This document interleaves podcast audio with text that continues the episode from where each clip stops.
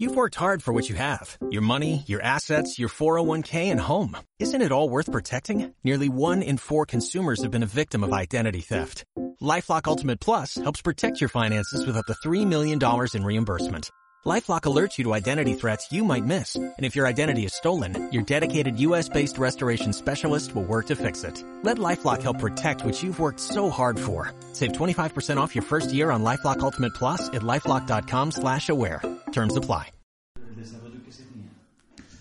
Me imagino que la aplicación de... O sea, lo... ¿O qué significa cada una? ¿O qué? Más bien, o, o cómo, cómo las ve directamente la religión cristiana con respecto a la sociedad o desarrollo de las virtudes cristianas. Sí. Pues este, este tema da paso a otra exposición de una compañera sobre San Agustín de, de Hipona. Pues a ver. Virtudes. Las virtudes cardinales. Hay dos clases o dos grupos de virtudes. Las virtudes teologales que se llaman. Y las otras son las virtudes cardinales. Teologales y cardinales. Ajá.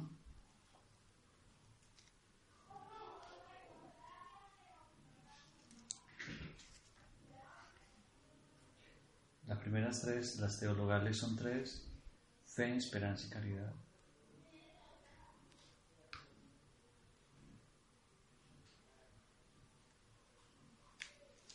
Las cardinales son cuatro.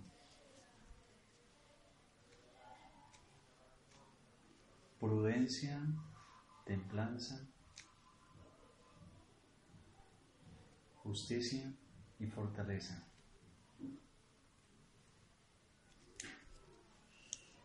Tengo que reprenderlo. Esas son, esas son las, que, las, las virtudes que son conocidas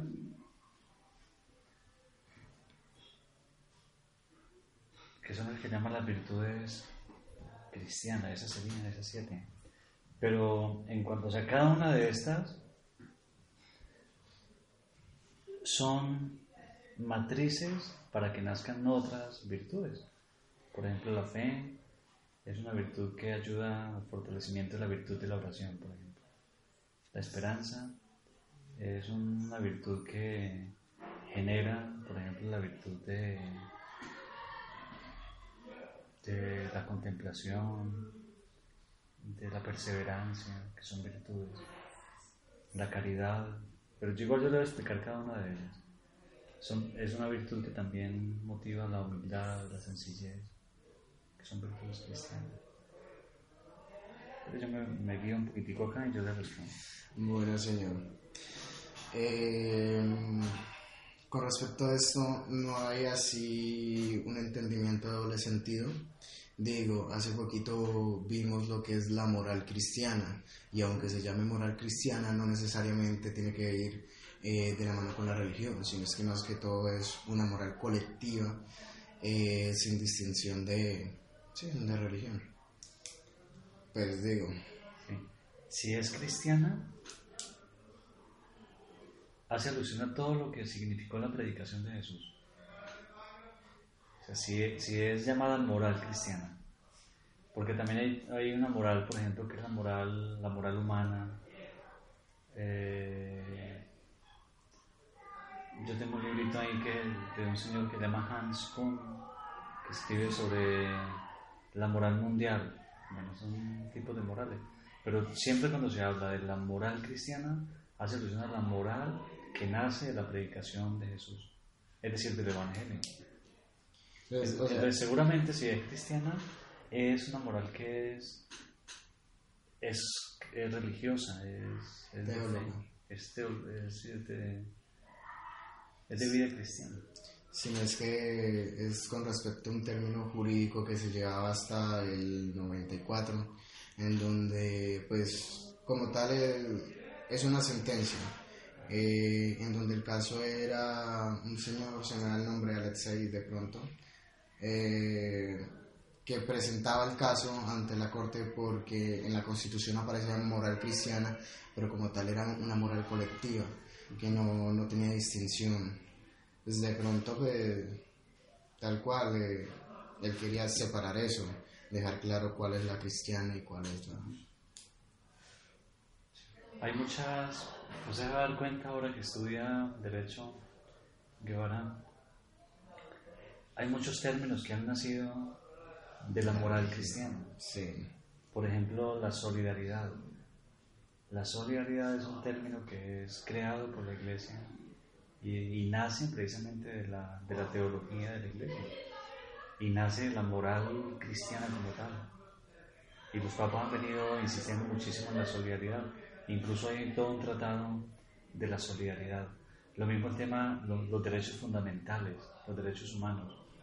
La iglesia ha sido una de las grandes abanderadas en todo lo que significó la estructuración como tal de los, de los derechos fundamentales. Sí. sí. ¿Por eso no quiere aprender?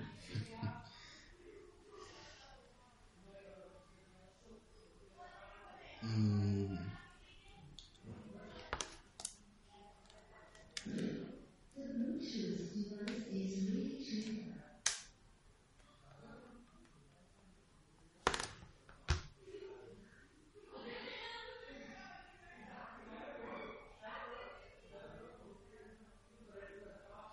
y no sé, algo sobre historia con respecto a esto.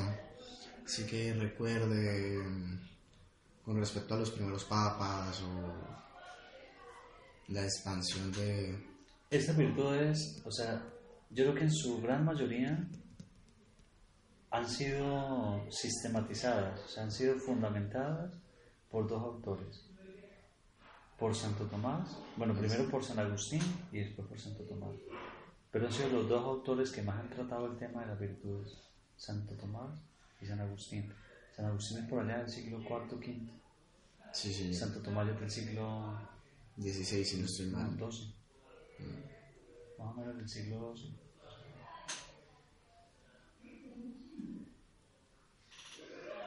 Hola, ¿no me quiere servir este aparatito? Lo malo de los cargadores de Apple siempre han sido un poquito defectuosos. Eh, es curioso porque esta mañana tuve un parcial sobre Santo San Agustín. San Agustín. Sí, el primer libro sobre de la ciudad de Dios de San Agustín. Sí, Civita Dei, se dice en latín, Civita Dei, que es todo, es supuestamente una, un ideal de mundo o de sociedad que tiene San Agustín. Entonces dice una sociedad que vaya con estos y estos y estos y estos parámetros, se convertirá en una ciudad de Dios, como Dios la quiere.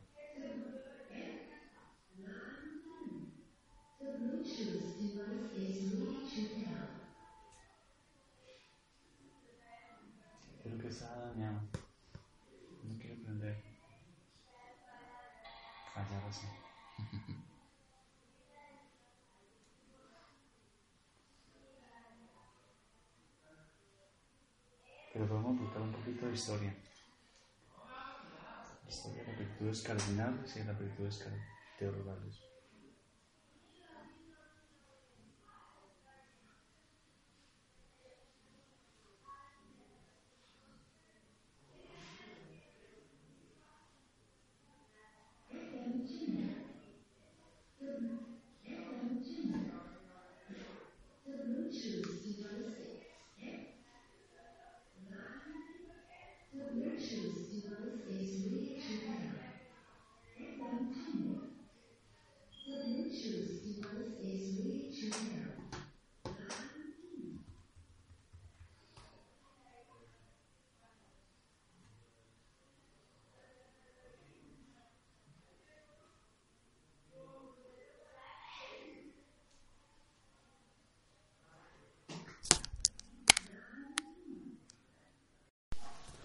Eh, yo tengo que- ¿Va a preguntar o no va a preguntar? Eh, preguntar como tal casi no. O sea, solamente porque les explique un poquito. Sí, señor. Bueno, entonces vamos a hablar un poco de las virtudes cristianas Eh, quisiera comenzar diciendo pues al respecto de cómo las virtudes son, eh, son hábitos, son hábitos que una persona realiza constantemente para alcanzar el bien y cuando son realizados las acciones se convierten en habituales, es así como una persona llega precisamente a la virtud. Una persona en el ejercicio del bien, pues se convierte en una persona virtuosa y una persona en el ejercicio del mal se convierte en una persona viciosa. Entonces por eso siempre el ejercicio habitual del bien hace que una persona se convierta en virtuosa. Bueno, las virtudes cristianas pues se dividen en dos, en dos, en dos grandes grupos. La primera, que son las virtudes teologales, y la segunda, que son las virtudes cardinales. Eh, se hace la diferencia primero en las virtudes teologales. Las virtudes teologales no son adquiridas propiamente por la capacidad humana, sino que las virtudes teologales son infundidas por Dios, es decir, son dones de Dios. Es Dios el que nos da los dones y es Dios el que por medio de esos dones nos permite a nosotros alcanzar otras virtudes especiales. Entonces, como virtudes teologales, nosotros tenemos que pedirlas pedirlas a Dios por medio del Espíritu Santo para que el Espíritu Santo nos las dé. Bueno, ¿cuáles son esas virtudes teologales? La primera es la fe, la segunda la esperanza y tercera la caridad. ¿A qué hace relación la fe? La fe hace relación a todo lo que implica el creer en Dios.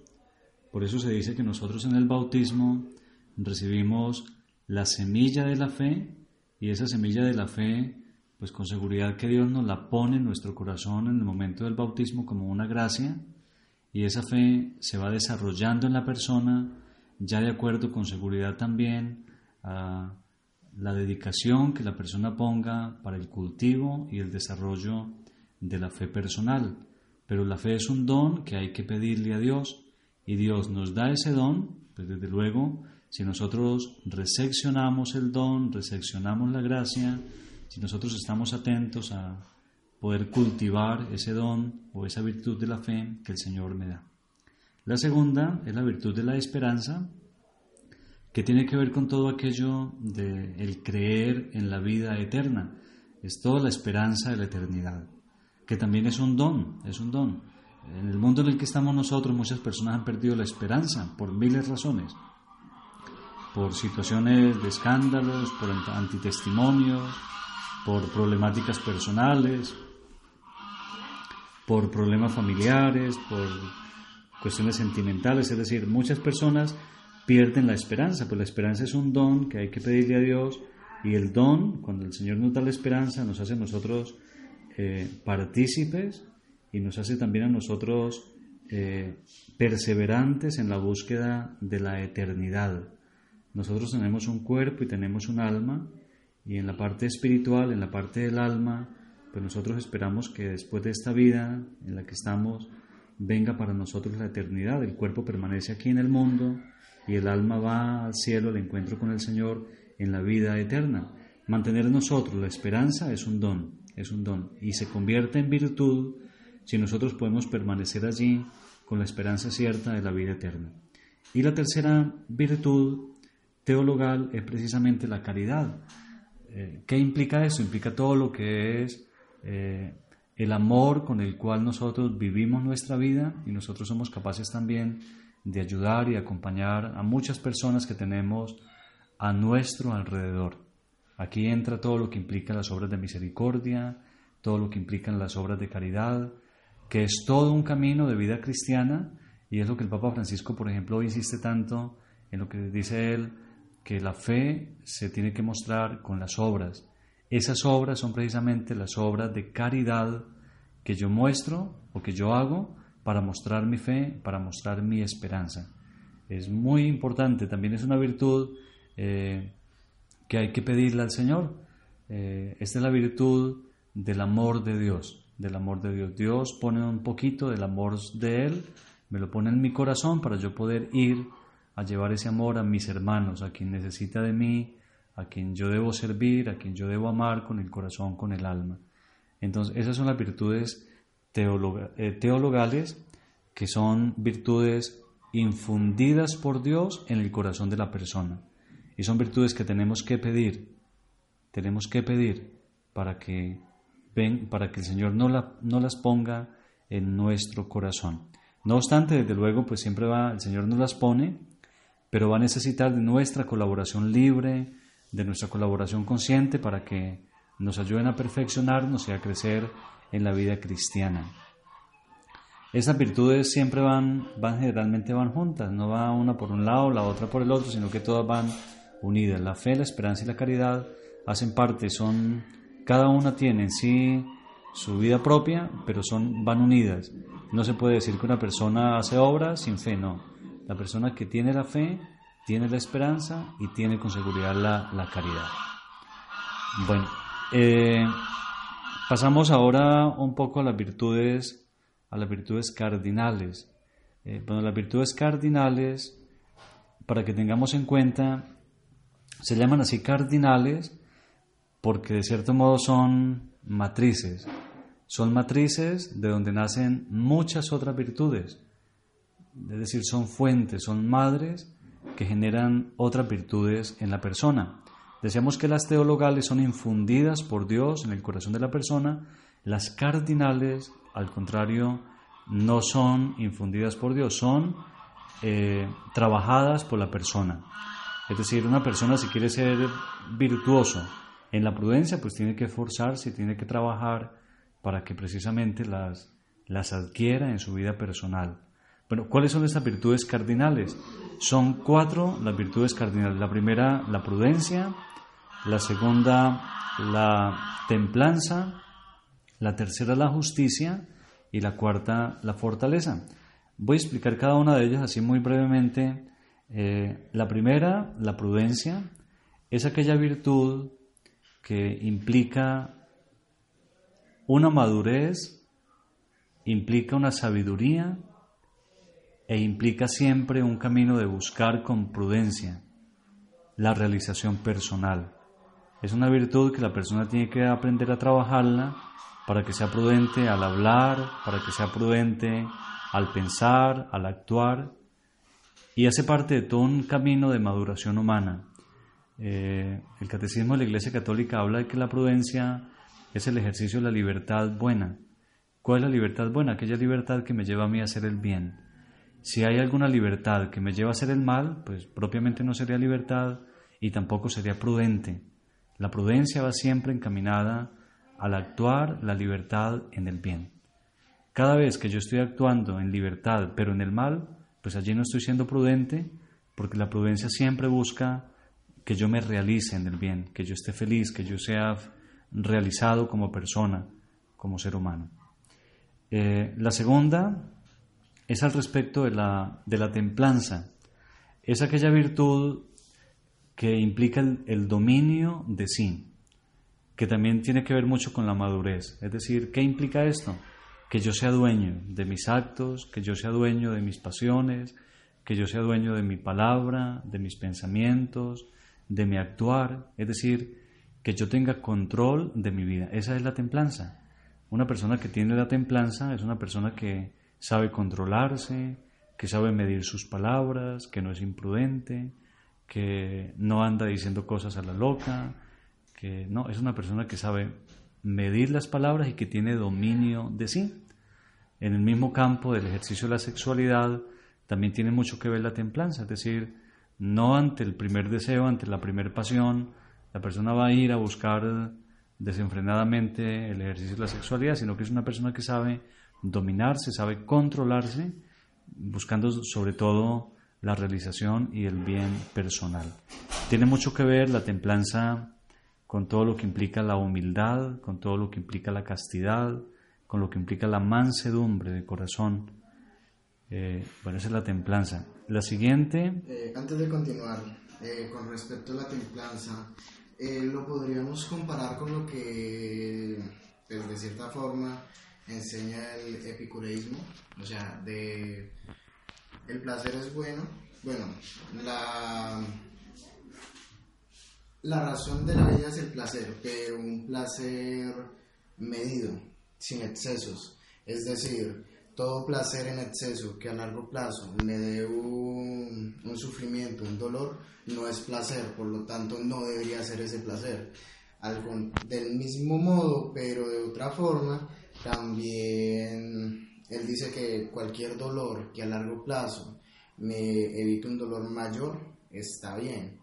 ¿Sí se podría ir por ahí o...? Sí, pues yo qué te digo, Guevara. Sí, bueno, en este caso yo creo que el epicureísmo va muy por la, por la línea de Platón, platónica. Sí, es más o menos contemporáneo a Sócrates, pero de pensamiento alejado, diría yo. Porque, por ejemplo, Platón ha hablado todo esto, este tema de la, de la mortificación del cuerpo, que para alcanzar niveles de perfección, entonces para eso tocaba mortificar el cuerpo para que el alma alcanzara un estado de perfección mayor. ¿Sí? Pues antiguamente, quizás en la moral católica, eso se llegó a pensar en algún momento.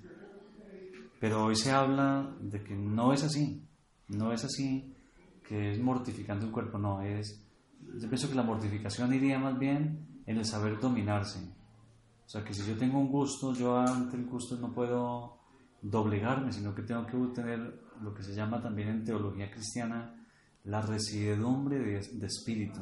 Es decir, una persona que tiene carácter, una persona que tiene dominio de sí, y que sabe controlarse ante lo que el mundo ofrece, por ejemplo. Yo siempre aquí he puesto el ejemplo de los perros un señor que le, acostumbró a un perro a no comer pan.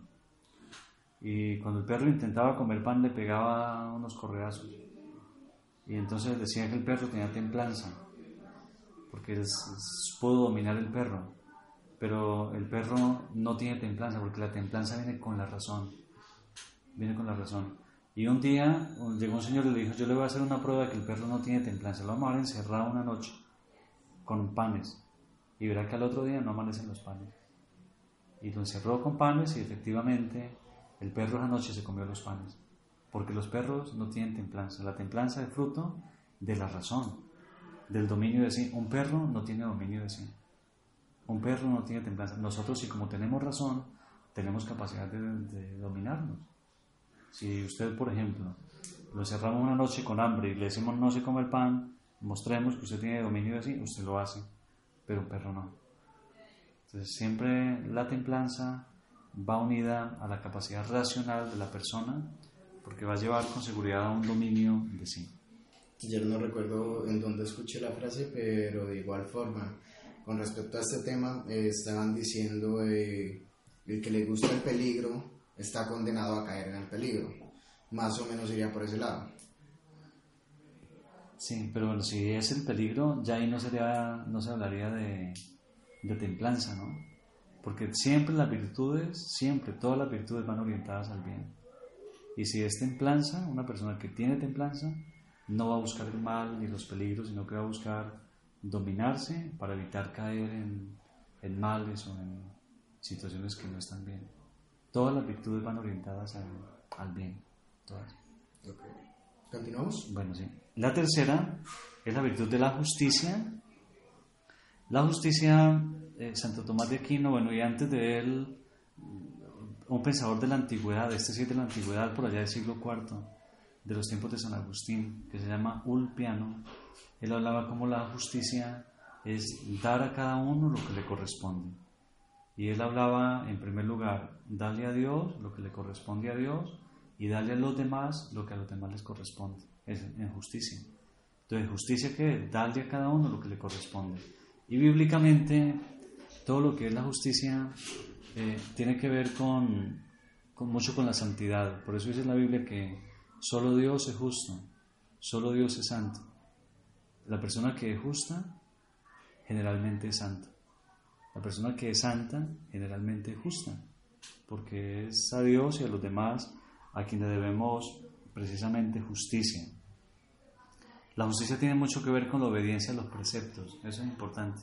O sea, yo cada vez que dejo de cumplir un precepto, yo estoy siendo injusto, porque yo tengo que darle a Dios lo que le corresponde a Dios y a los hermanos lo que le corresponde a los hermanos. Por ejemplo, si en el quinto mandamiento dice no matar, o el séptimo dice no robar, y yo estoy robando, pues estoy faltando contra, ese, contra esa ley de respetar los bienes que son de otras personas. Y la última es la virtud de la fortaleza, la cuarta. La virtud de la fortaleza es toda la capacidad que una persona debe tener para poder resistir al mal, al mal. En las misas del domingo yo les decía a las personas, porque el libro de la sabiduría hablaba de eso, de cómo el justo es atacado por el mal. O sea, el mal busca la manera de atacar al que está actuando rectamente, el, el mal busca la manera de ver cómo hace para envolver a la persona que está bien. Y por eso la fortaleza es la capacidad que una persona adquiere de poder resistirle al mal. Si a usted viene aquí le ofrecen, vea, le doy estos dos kilos de cocaína para que vaya y los venda y usted quede afortunado. Pues solamente la fortaleza, a usted le podrá decir eso está mal, eso está equivocado, no lo hago. Si usted no tiene fortaleza, pues con seguridad, venga, préstelo yo y los vendo y me hago rico. Esas son las virtudes. De estas virtudes cardinales nacen muchísimas otras, muchísimas otras.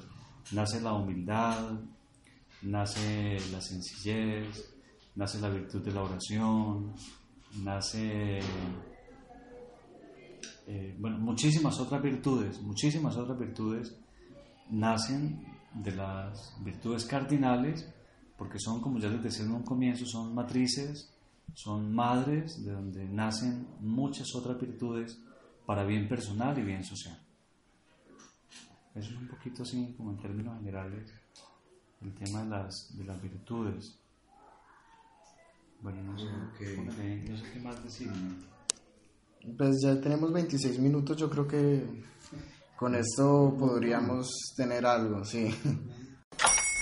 Hola, buenos días, mi pana. Buenos días, bienvenido a Sherwin Williams. ¡Ey! ¿Qué onda, compadre? ¿Qué onda? Ya tengo lista la pintura que ordenaste en el ProPlus app. Con más de 6.000 representantes en nuestras tiendas listos para atenderte en tu idioma y beneficios para contratistas que encontrarás en aliadopro.com. En Sherwin Williams somos el aliado del PRO.